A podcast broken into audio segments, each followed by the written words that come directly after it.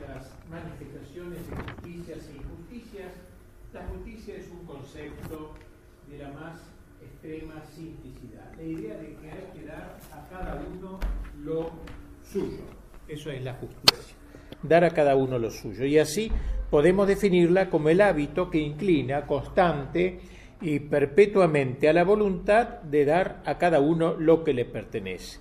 Decimos que inclina constante y, perpetuamente porque, como enseña Santo Tomás, no basta, dice él, para la razón de justicia que alguno quiera observarla esporádicamente en un determinado asunto, porque apenas habrá quien quiera obrar en, en todos injustamente, sino que es menester que el hombre tenga voluntad de conservarla siempre y en todas las cosas. Es un hábito y decimos que este hábito inclina a la voluntad, a la voluntad, porque la justicia como virtud reside en la voluntad, no en el entendimiento, ya que no se ordena a eh, dirigir un acto cognoscitivo como la prudencia, sino a seguir en las obras las relaciones debidas a los demás.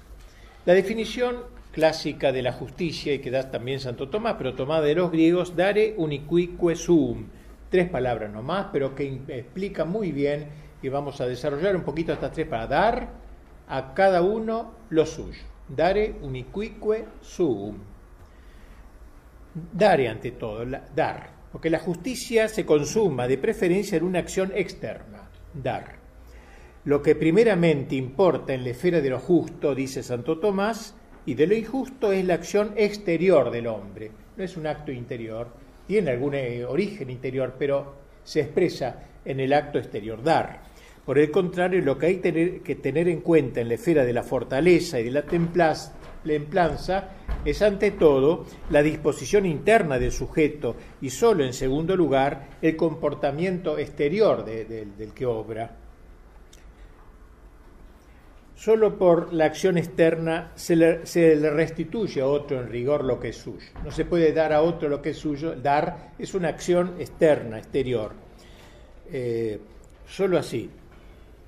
Los hombres, dice Santo Tomás, se ordenan los unos a los otros mediante actos externos, por virtud de los cuales se efectúa la humana convivencia.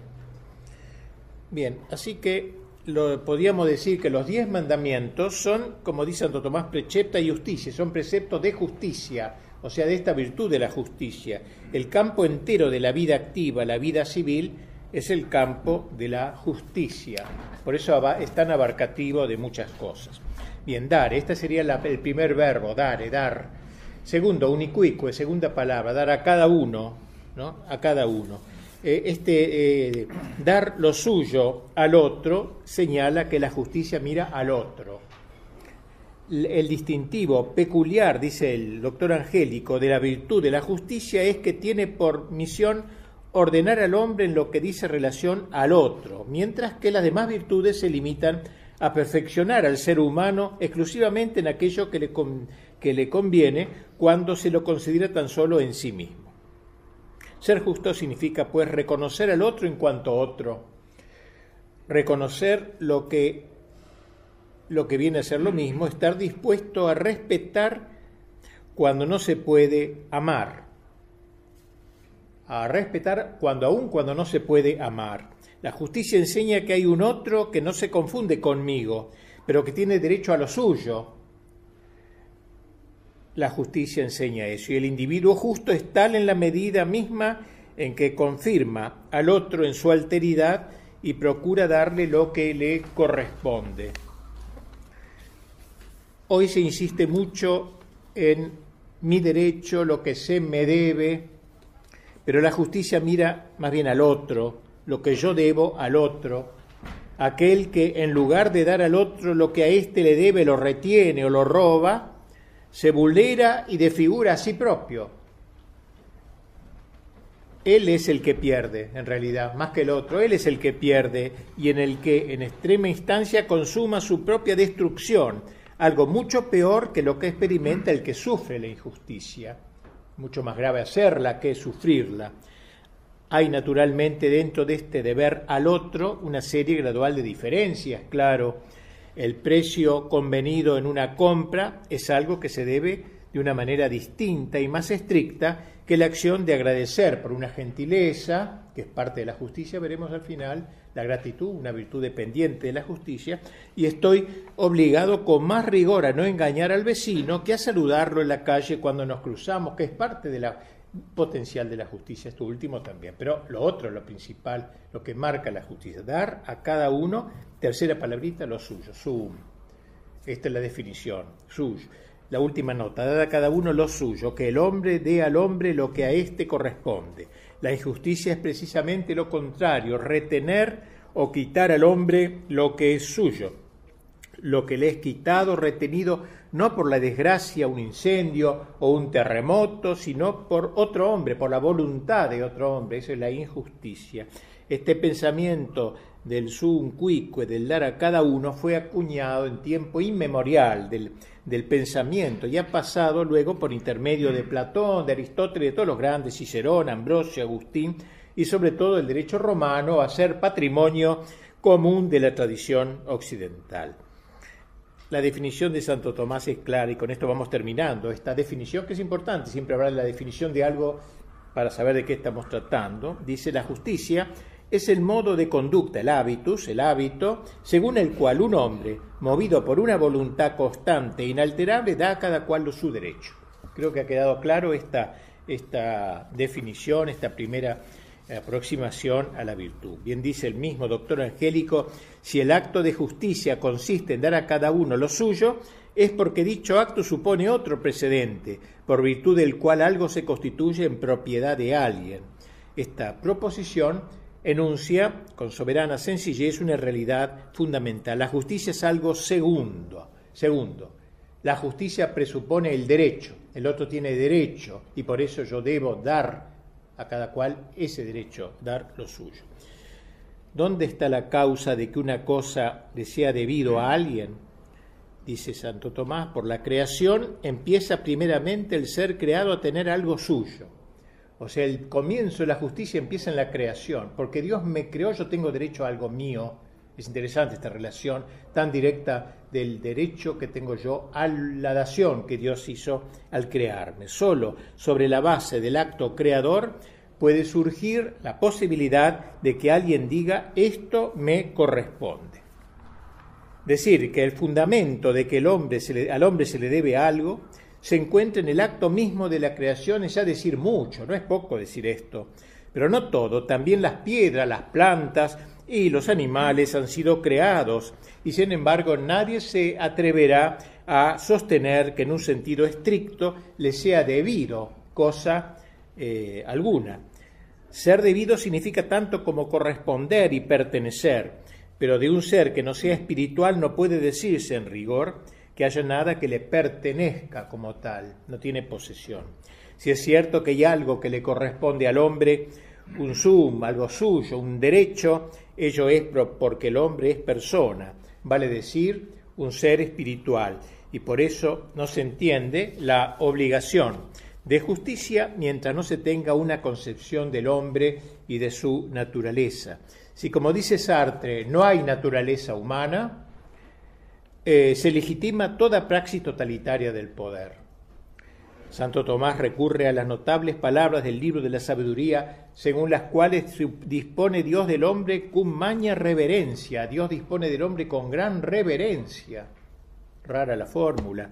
Si no se reconoce la personalidad del hombre en su íntegra realidad, desaparece toda posibilidad de determinar el fundamento del derecho y de la justicia. Esto quiere decir, concretamente, que si el hombre tiene derechos irrevocables, es porque ha sido creado como persona por una disposición divina, esto es, por una disposición que se encuentra fuera del alcance de toda discusión humana. Si hay algo en última instancia que pertenezca al hombre es porque éste es criatura. El derecho humano es intangible porque el hombre es una criatura de Dios.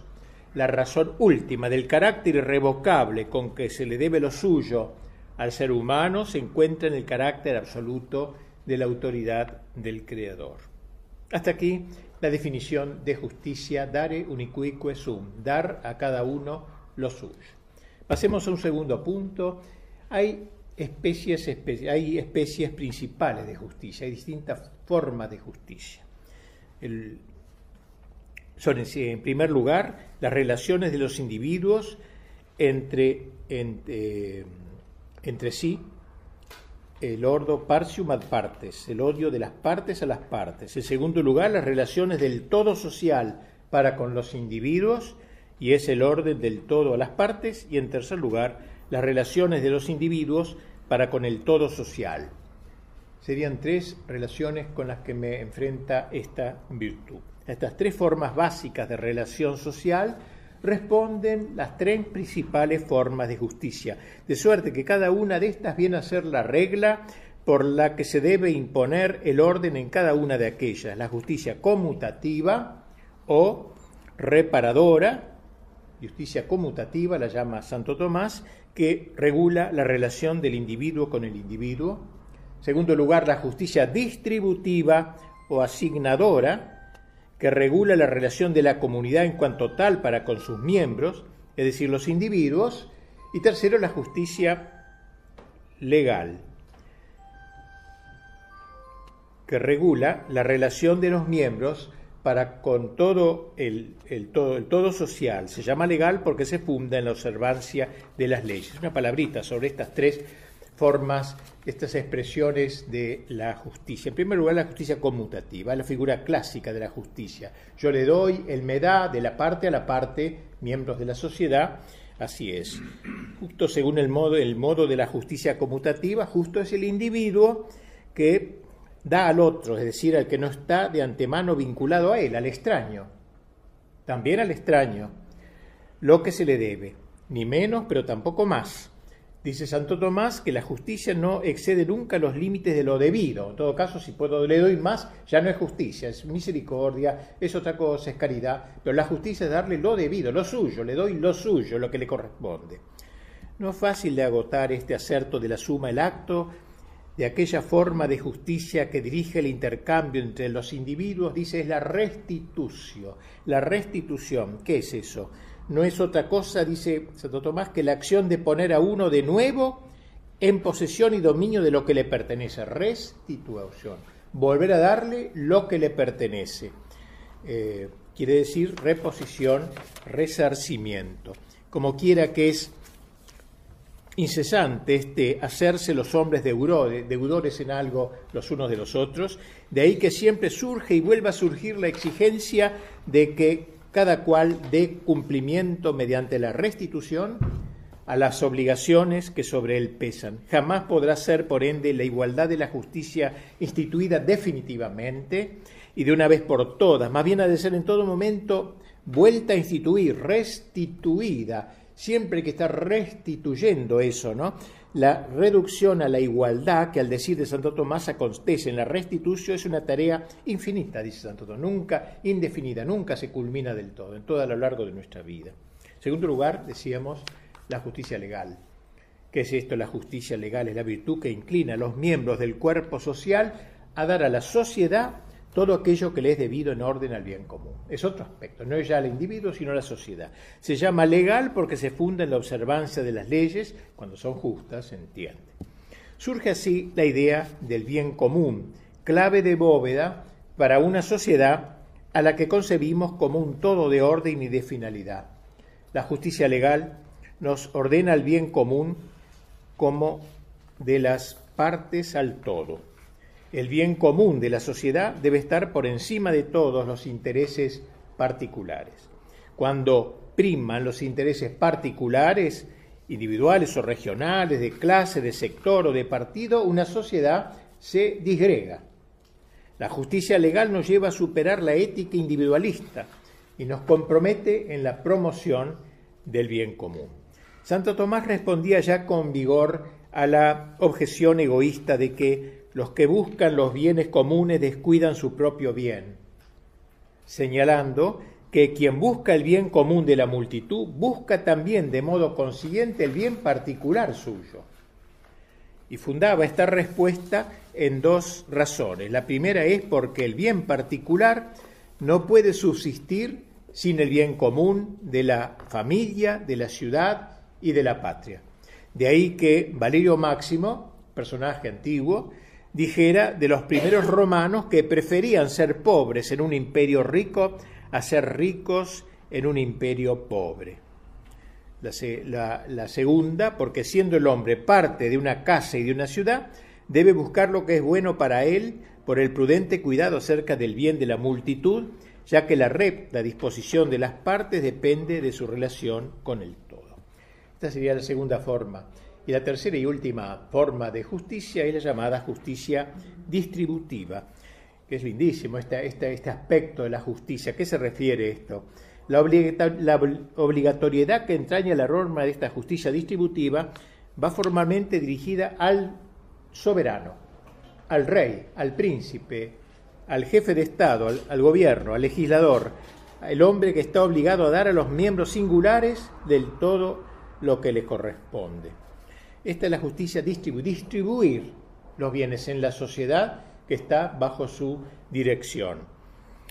Y dice así Santo Tomás, hay dos formas de justicia, una consiste en el acto recíproco de dar y tomar, la otra es el acto de distribuir, por lo que recibe el nombre de distributiva, por ella da el administrador o soberano a cada uno lo que le corresponde según el grado de sus merecimientos.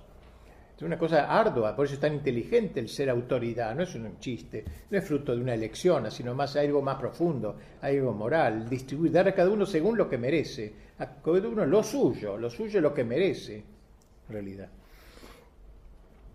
El cumplimiento de la justicia distributiva es algo que no puede ser forzado. ¿Quién va a forzar al poder público a dar a los individuos lo que a esto les corresponde cuando precisamente su representante es la persona sobre la que recae de una manera formal el requerimiento. En otras palabras, de hecho, el representante del poder estatal, que es el sujeto de la justicia distributiva, jefe, no puede ser forzado al cumplimiento de su obligación, ya que es él es al mismo tiempo guardián y realizador de esa forma de justicia. El soberano, dice Santo Tomás, ha sido instituido para la guarda de la justicia el sentido del poder es la realización de la justicia. Pero ¿y si pese a todo el guardián de la justicia no la guarda? Lo que entonces acontece es la injusticia. Apenas si cabe en el mundo del hombre más nefasto infortunio que un gobierno injusto, porque sufre toda la sociedad, no se da a nadie lo que merece, lo que cada uno merece. Un dato importante, la doctrina clásica de la justicia no atiende tanto al que tiene derecho como al que está obligado a cumplirla. Señala él, lo que en ella se expone y fundamenta no son los derechos que corresponden al hombre y cuya satisfacción éste puede reclamar, sino la obligación de respetarlos. Eso es lo que le corresponde a la autoridad, la obligación de respetarlos, de distribuir equitativamente según los merecimientos a cada uno. Decíamos que la injusticia hace más mal al injusto que a la víctima aquel que en lugar de dar a otro, una autoridad, que en lugar de dar a otro lo que a éste se le debe, lo retiene o lo roba, se vulnera y desfigura a sí propio. Él es el que pierde y el que en extrema instancia consuma su propia destrucción. La autoridad que no da a cada uno lo que corresponde se autodestruye. Algo mucho peor que lo que experimenta el que sufre la injusticia. Sócrates solía decir que el que realiza una injusticia es digno de compasión. Una autoridad injusta es digna de compasión. No estará de más que vuelva a repetir, dice ese gran autor, ahora lo que tantas veces he indicado, yo abrigo la convicción, oh Gaclé, de que el colmo de la ignominia no está en ser abofeteado injustamente, ni tampoco en caer en manos de un bandolero o un asesino, es el, cometer una injusticia sobre mi persona, eh, le reporta más perjuicio al responsable del acto que a mí mismo, a pesar de ser su víctima. Esto vale también para la doctrina del Oriente. Cuenta Piper que un profesor de filosofía, Chung Cho Lo, representante chino de la Comisión de la UNESCO, encargado de preparar una nueva redacción de los derechos del hombre, se encontró en apuros, porque en China no existe qué quiere decir derechos del hombre. No es la expresión, la perplejidad que en la tradición china ni se da el concepto, este concepto, ni posee tampoco la lengua china una palabra que responda con exactitud a nuestro término derecho, pretensión de derecho. En cambio, y como es de suponer, cuenta dicha tradición con el concepto de justicia y con una teoría muy diferenciada de ella, sobre todo por lo que se refiere a la justicia del soberano o sea, de la autoridad política.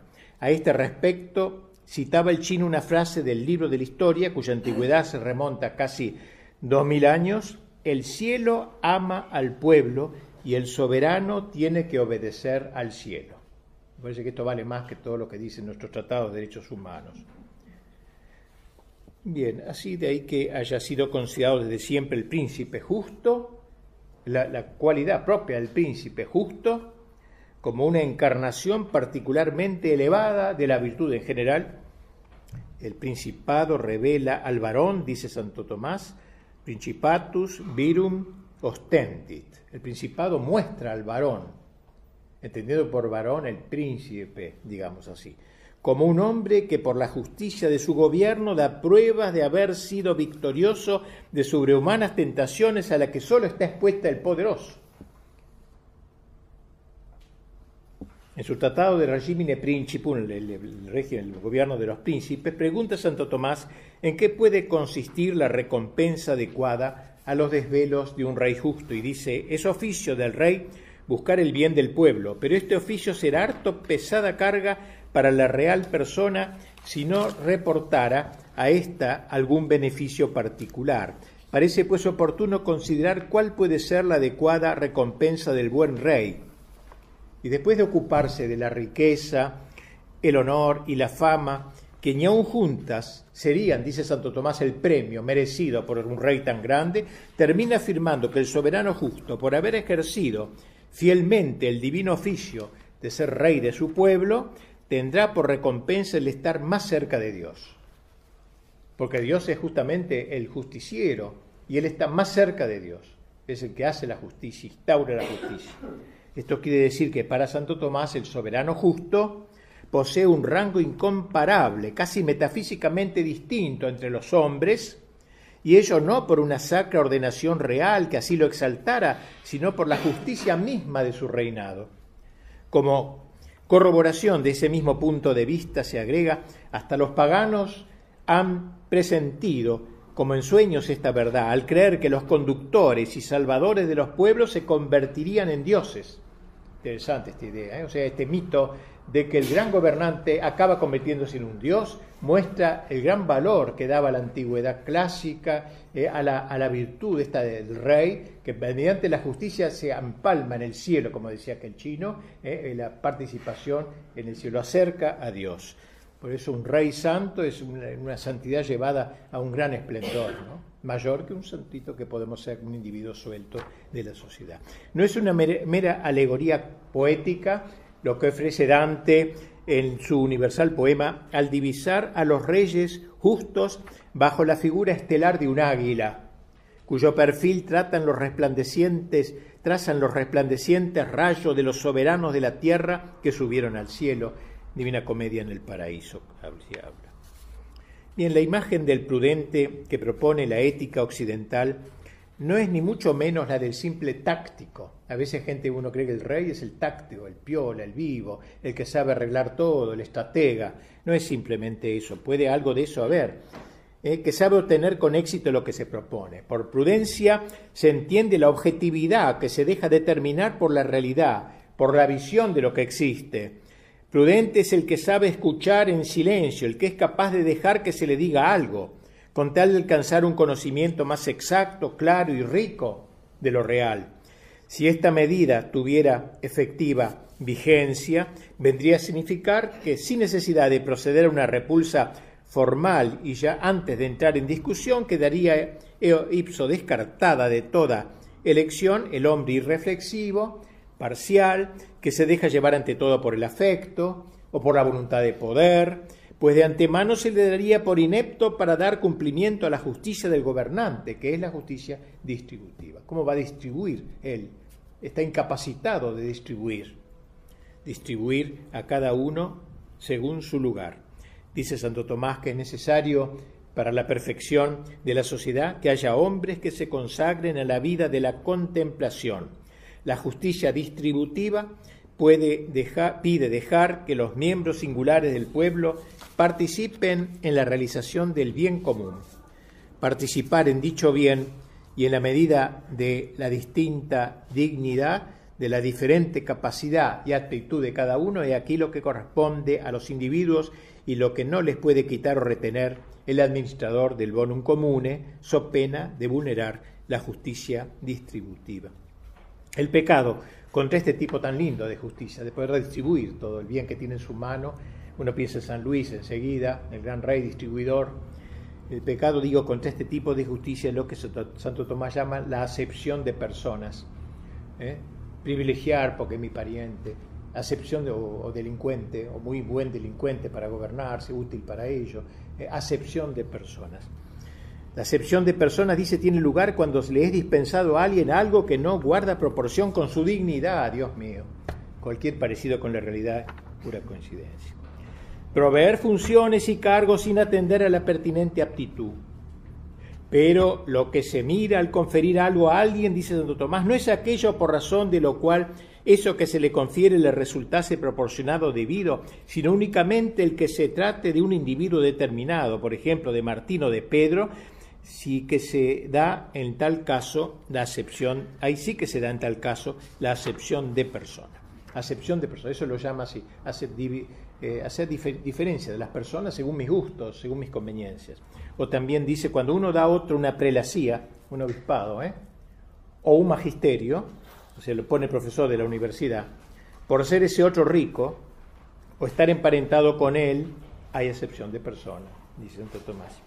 No es pecado preferir gratuitamente más a uno que a otro, pero existe ese pecado si se prefiere injustamente a uno más que al otro, privando a éste de dar algo que le es debido. Castellani decía que no había cosa peor que promover al necio. ¿eh? Cuando decía que, que un tipo estaba corriendo a toda velocidad. ¿Quién te corre? ¿Quién te corre?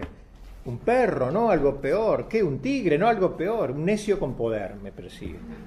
O sea, cuando tienes poder es peligrosísimo una persona, porque no es distribuidor, o distribuidor según la acepción de persona, que eso no es distribuir de acuerdo a la justicia.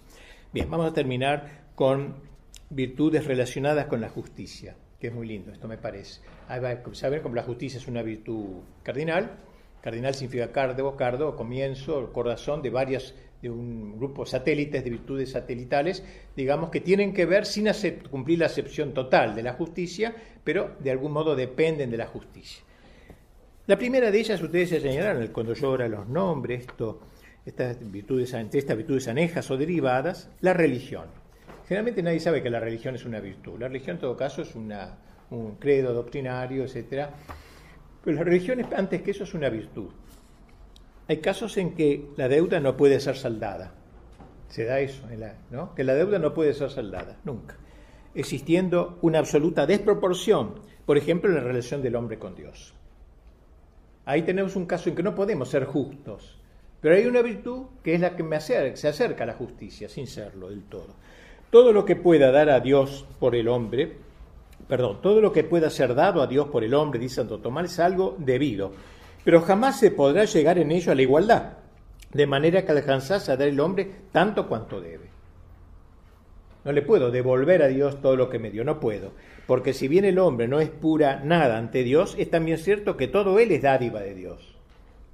Eso es San Pablo, ¿qué tienes que no hayas recibido?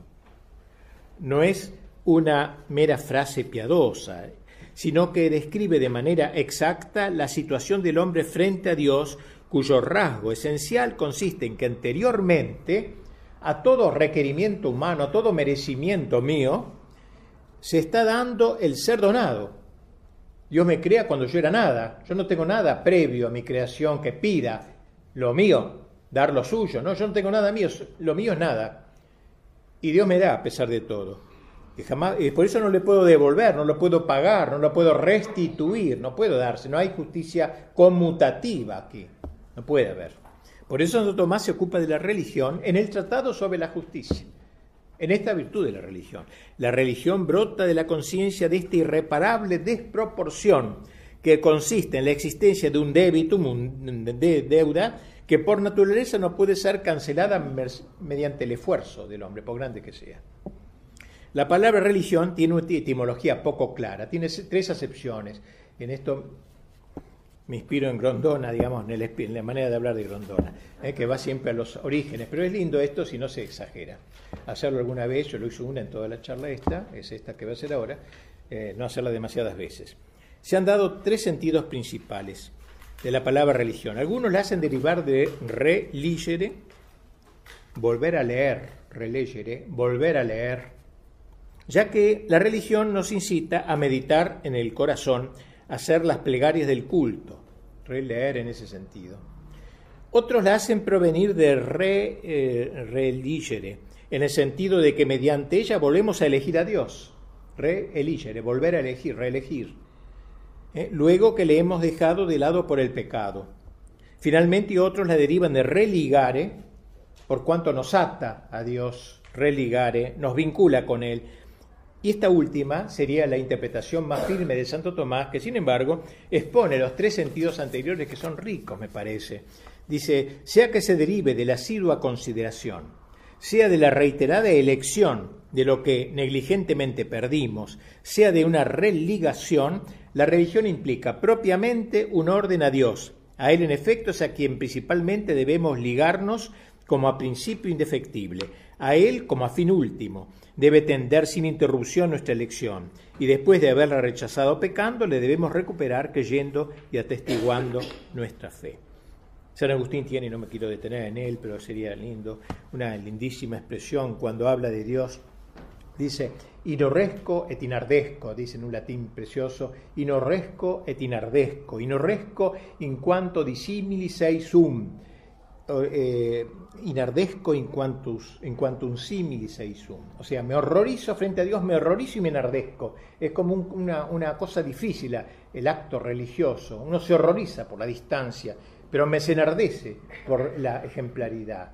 Inorresco, me horrorizo en cuanto soy distinto, soy miseria, soy nada, pero me enardezco en cuanto soy semejante. Inorresco et inardesco. Este es lo sagrado, el sentido de la, expresión de lo que es sagrado. Este Inordesco et inardesco. Un libro de Ludwig Otto, un autor alemán muy bueno. Este, eh, todo el libro está en base a este texto de San Agustín, hablando de la liturgia, que es eso, horrorizarse y enardecerse frente a Dios, el respeto, la majestad divina que no hay que perderla nunca, ¿eh? y, pero al enardecerse al mismo tiempo del amor de Dios, juntarla. Cuando queda una sola, fácilmente acaba. Si inorresco, acabo en jansenismo, un Dios lejanísimo. Si me inardesco, acabo en pueblerismo, en, liturgia barata. ¿no? Pero si junto el inorresco, el etinardesco frente al Dios. A esta luz se percibe el sentido del sacrificio como acto religioso fundamental. O sea, el, el acto de la religión más propio es el sacrificio en relación con la imposible justicia, ya que no puedo la justicia pura, la impagabilidad de mi debitum, del dar a Dios lo suyo, explica la sobreabundancia o exceso que entraña el acto religioso, hacer un sacrificio, matar un animal, etcétera, ya que no es posible hacer lo que propiamente habría que hacer, de ahí el intento casi irracional, por así decirlo, de satisfacer como sea a Dios.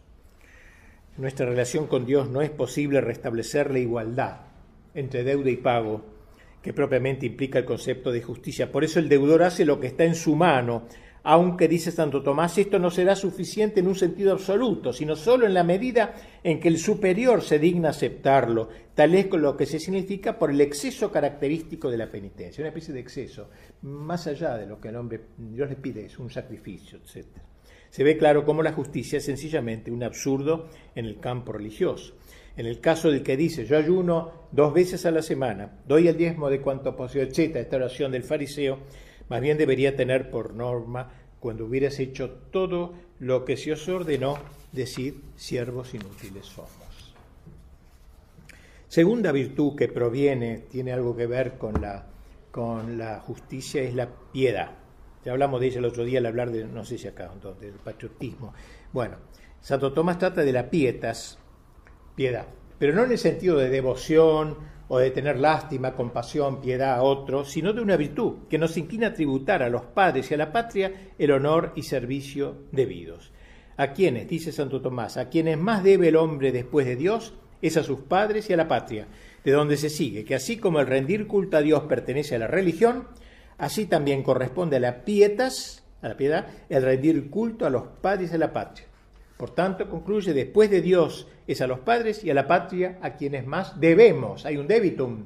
Por eso hay que tener justicia con ellos también. También la piedad implica una deuda que excluye por naturaleza la posibilidad de su plena satisfacción. Así como a Dios no le podemos devolver lo suyo, todo lo que nos dio, no podemos, tampoco a nuestros padres. No es posible, dice Santo Tomás, dar a los padres una compensación equivalente a la deuda que tenemos contraída con ellos. Por eso la piedad se vincula a la justicia. Se vincula. Entre hijos y padres no hay prestación posible.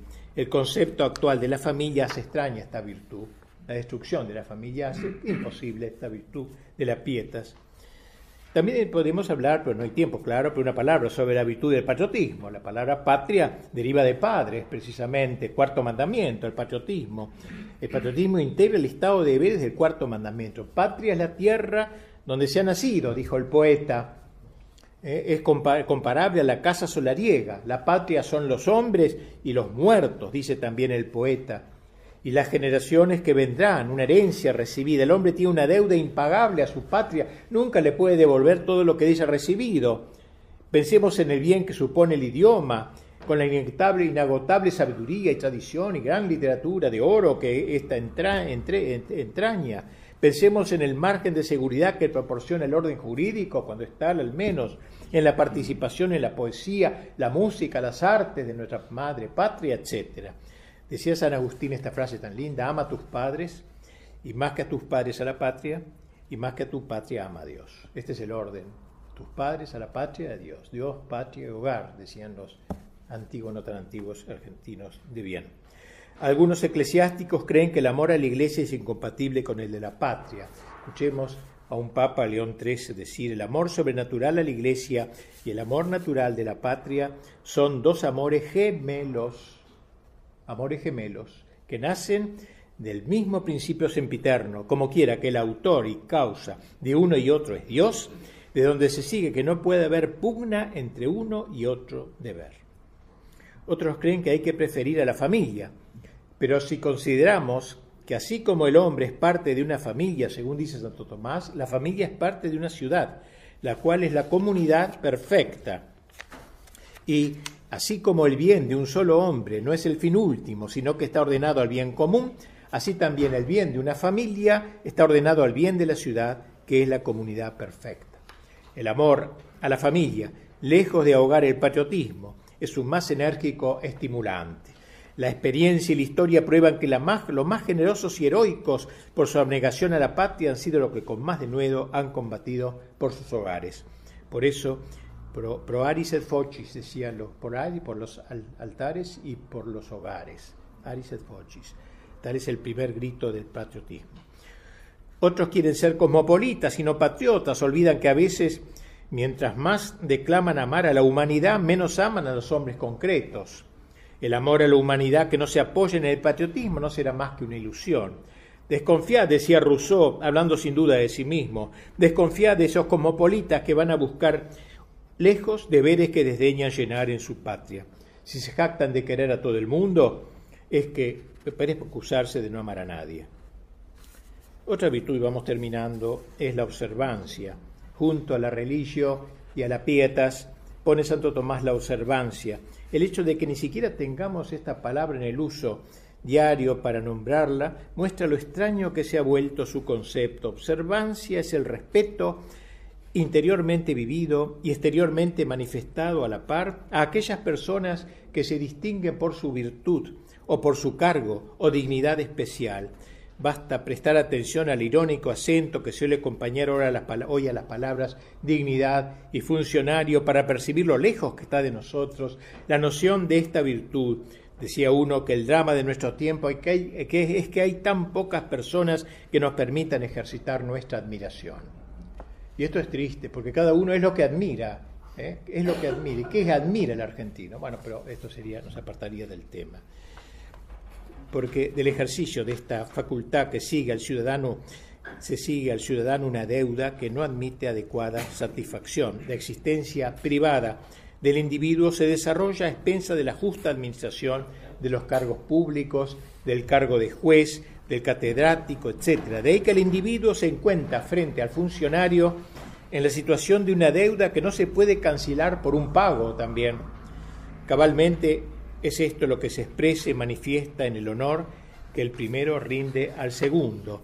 Eso es la observancia, es un lenguaje tomista hoy totalmente olvidado. Lo que los funcionarios se honra, dice Santo Tomás, respondiendo a la objeción de que hay malos funcionarios y bien vale para hoy esta dificultad, es el cargo y la comunidad que dirigen. O sea, eso es lo único que queda. Otra virtud muy linda, preciosa, es la gratitud. La gratitud es una virtud, no es una cuestión simplemente de buenos modales, de cortesía, es una virtud, parte de la justicia, parte, digamos, eh, que rodea, de la, estamos terminando ahora, las virtudes que rodean a la justicia, la gratitud. Su objeto es recompensar de alguna manera al bienhechor. Tiene diversos grados por orden a las cosas que requiere la gratitud, de las cuales, dice Santo Tomás, primero es, el primero es que el hombre reconozca el beneficio recibido. La segunda, que lo, alabe y dé las gracias. La tercera, que lo recompense a su debido tiempo y lugar, según sus posibilidades. Pero, lo pero como lo que es último en la ejecución ha de ser lo primero en la intención, el primer grado de ingratitud es que el hombre no recompense el beneficio recibido. El segundo, que disimule, no demostrando haber recibido el beneficio. Y el tercero y más grave, que ni siquiera lo reconozca, ya sea por olvido, ya de cualquier otro modo. Una clase de esta, me parece, este texto de finura psicológica que tiene Santo Tomás. Lo primero es la atención al beneficio, qué importante es eso. Hay gente que no, no atiende, no se da cuenta que le acaban de hacer un beneficio gratuito completamente. El repliegue narcisista sobre sí impide la apertura a los otros que nos hace sensible a sus, a sus dones. El segundo momento es recibir cordialmente el beneficio, decir cuánto nos agrada, cuánto nos toca y recordarlo. La gratitud es la memoria del corazón, podríamos decir, la memoria del corazón. El tercer estadio es el del reconocimiento, es decir, tratar de devolver, por ejemplo, que yo, con un símbolo, hasta un ramo de flores, qué sé yo, de alguna vez, pero quiero decir con algo, alguna señal de agradecimiento. Más que el acto vale la, intención de agradecer.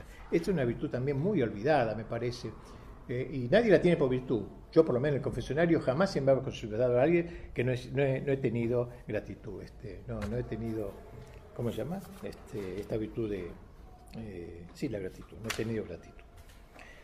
Así como nadie se me ha acusado nunca en los 50 años de que tengo de que de falta de patriotismo. Nadie sabe lo que es eso como virtud. Y es una virtud, una de las virtudes cristianas relacionada a la justicia. Por eso es lindo ver la justicia, las virtudes, digo, porque dan toda una visión orgánica de nuestra fe católica, eh, de, de, la visión sobrenatural de nuestra fe.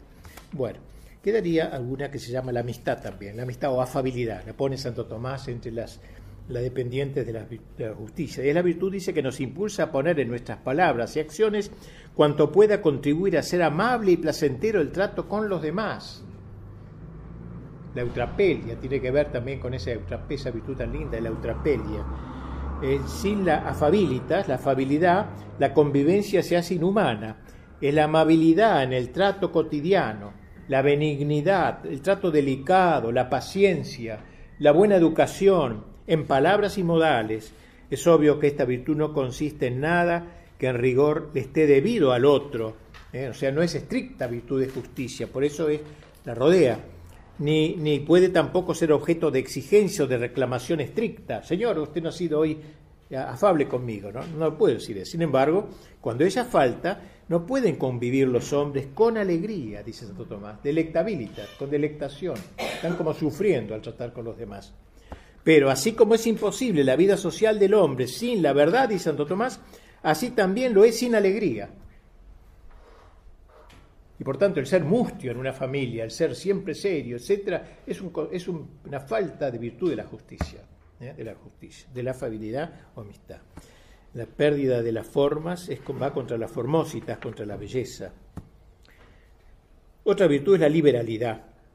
Su objeto es moderar el amor a las cosas exteriores, principalmente a las riquezas, que inclina al hombre a, inclina al hombre a desprenderse de ella. Liberal en ese sentido, no en el sentido político horrible de la palabra liberal. No liberal es que está desprendido, que no está atado a la riqueza, a los bienes, ¿eh? en bien de los demás. ¿eh? No los liberales, Rockefeller defendía la propiedad privada, pero por otros motivos, no por motivos demasiado sobrenaturales. El nombre de liberalidad le viene del hecho de que desprendiéndose del dinero y de las cosas exteriores, el hombre se libera de esos impedimentos que embargarían su atención y sus cuidados, el que está lavaro, el que está siempre detrás. La gente califica a estas personas de desprendidas o dadivosas. Como se ve, el exclusivo cálculo de lo debido torna fatalmente inhumana la vida en común. El dar aún lo que no se debe es una necesidad que el justo ha de tener sobre todo en cuenta, dado que en este mundo lo que predomina es la injusticia cotidiana, o sea, dar un poco más de lo puramente debido. ¿Eh? Bien, y la última virtud, o penúltima, es la, o mejor dicho, la última, la, la, la, la, eh, eh, la epiqueya por encima de la justicia legal o social está la equidad. La equidad se fija no solo en la letra de la ley, sino más bien en su espíritu y en las intenciones del legislador. Y pues considera sobre todo el espíritu de las leyes, no las interpreta con demasiado rigor, de manera mecánica, material, A, B, C, esto o es A o es B, no hay vuelta de más, sino a través de un sentido superior, principalmente en ciertas circunstancias especiales. Sabe que la ley no, no es necesariamente matemática, en este caso no se, no se debe, se puede cumplir o no conviene cumplir, y eso es la perfección de la justicia, no va contra, epiqueya se llama eso, la excepción del acto aparentemente justiciero, impregnado, obligado por la ley, pero que en esta circunstancia conviene obviar. Miren qué amplio que es Santo Tomás en esto, ¿no? Eh, no sería, o sea, aplicar no sería conveniente aplicar la ley a letra en un caso determinado, ya que en tales casos sería realidad el adagio sumum ius es suma injuria, el sumo derecho es suma injuria. A veces aplicar el derecho a muerte es una injuria en algún momento. El derecho estricto en todo su rigor sería una injusticia y una injuria, al no tener en cuenta los casos excepcionales, muy difíciles a veces, en que uno pudiera encontrarse. El legislador considera lo que acontece en la mayoría de los casos y así formula la ley que no obstante en ciertas circunstancias no debe ser aplicada, dice Santo Tomás. Por ejemplo, un objeto prestado debe ser devuelto a su dueño. Esa es la ley general. Sin embargo, no se deberá devolver su, revólver a un hombre furioso en previsión del mal de que su uso haría. Así que ahí infrinjo la ley aparentemente, exteriormente no le devuelvo este revólver que me robó, porque sé que va a matar. Tampoco se ha de devolver un dinero puesto en depósito, se le ha de devolver un dinero puesto en depósito si se sabe que lo quiere emplear contra la patria, por ejemplo. En estos y semejantes casos se obraría mal en seguir la ley escrita como lo dicta el buen sentido. Ven cómo la moral católica es tan amplia, tan rica, ¿no? no tiene nada de jansenista ni nada de todas esas cosas. La equidad, que preserva del fariseísmo, y del formalismo jurídico de muchos leguleyos, es así la más excelente forma de justicia, es la punta de la justicia, el vértice, la epiqueia, y se conforma mejor con la sabiduría y, el, bien elevado. Ahora sí termino, mediante la justicia tiene que ver con la caridad.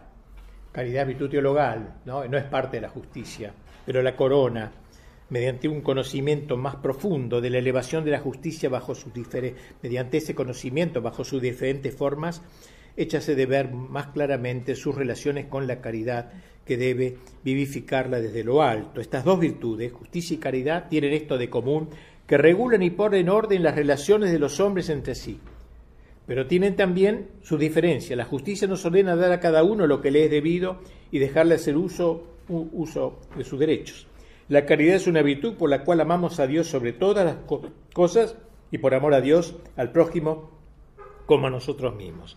Sobrepuja pues con mucho a esa consideración del derecho de los demás al ordenarnos tratar a los hombres como hermanos de Cristo y hacer que los amemos como si fueran nosotros mismos en el amor de Dios. En pocas palabras, la justicia ve en el prójimo a otra persona en cuanto es distinta de mí, mientras que la caridad la contempla como a otro yo, digamos así. La justicia respeta el derecho ajeno. La caridad ve aún más allá de ese derecho por amor de Dios y del prójimo que es hijo de Dios. ¿eh? Y así perdonar quiere significar dar más allá, perdonare, donar más, darse más, perdonar. Bien, y entonces podemos decir que la, aquella bienaventuranza tan linda, bienaventurados los que tienen hambre y sed de justicia, pues ellos serán hartos, serán colmados, hambre y sed de justicia. La justicia es una riqueza tan grande como nada Santo Tomás, me parece. Lindo, lindo sería morir como Gregorio VII, pronunciando aquellas palabras del Salmo 44, amé la justicia y odié la iniquidad.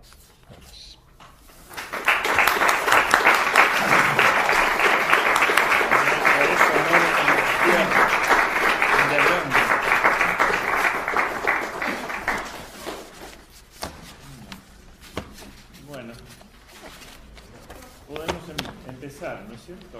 ¿O quieren descansar un minuto? Empezamos.